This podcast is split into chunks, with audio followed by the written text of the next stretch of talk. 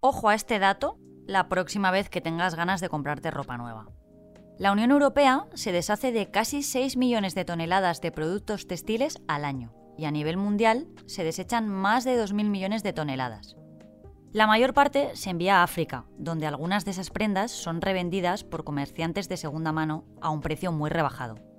¿Y el resto? Pues termina en el vertedero. Por ponerte en contexto, en Reino Unido se tiran 9.513 prendas cada 5 minutos, y solo en 2015 los estadounidenses enviaron más de 10 toneladas de textiles a la basura. Casi nada, ¿eh? El problema es que gran parte de la ropa contiene materiales sintéticos que en su mayoría no son biodegradables. Cuando las telas se descomponen, a menudo contienen productos químicos que contaminan la tierra. Y así entramos en un bucle. Así que en el episodio de hoy vamos a ver cómo le metemos mano a esto del reciclaje textil. Soy Marta Hortelano y cada día, de lunes a viernes, quiero darte buenas noticias. Así que si necesitas un día sin sobresaltos, este es tu lugar seguro. Los buenos días, un podcast diario para ponerte de buen humor.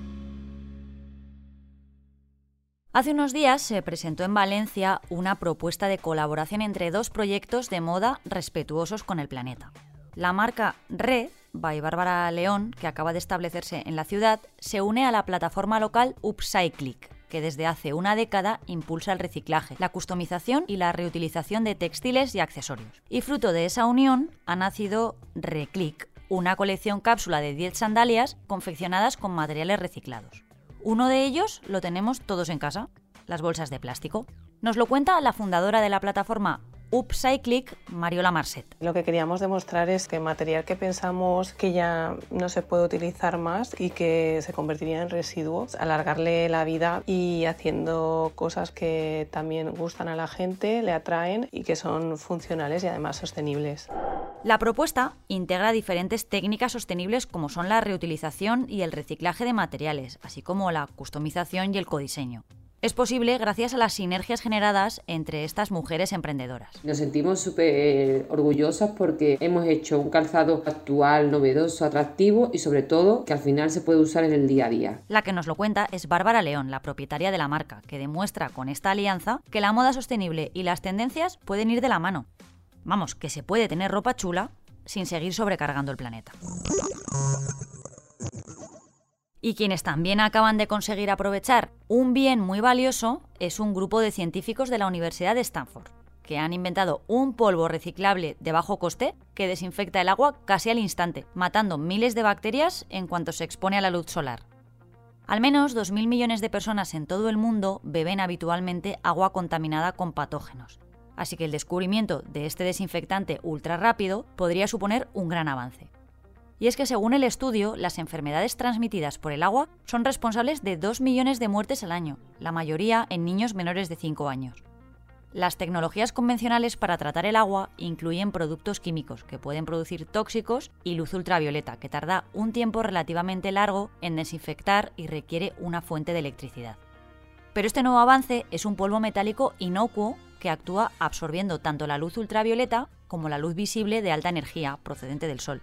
Con una cantidad ínfima de la sustancia, según han explicado sus descubridores, se consigue agua potable en menos de un minuto.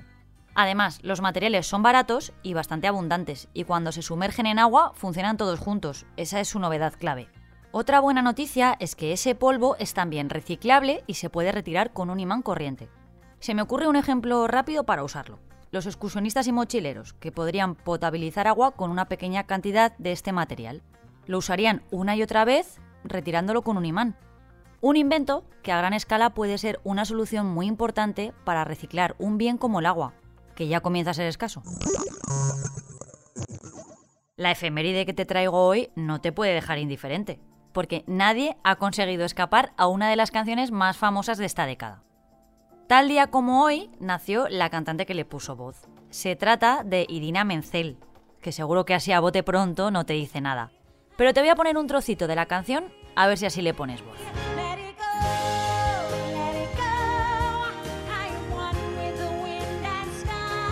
Un 30 de mayo de 1971 nació la voz de Elsa en Frozen, la película de Disney más famosa de los últimos años. El Lady Go ganó el premio Oscar como mejor canción original en los premios de la Academia en 2014, donde Menzel la interpretó en vivo. En España la tradujimos como Libre Soy y la cantaba Gisela. Lo curioso es que en Latinoamérica a ese It Go lo llamaron Suéltalo. En fin, voy a parar aquí, que no me voy a poder sacar la dichosa canción en todo el día. Mañana más. Suéltalo, suéltalo.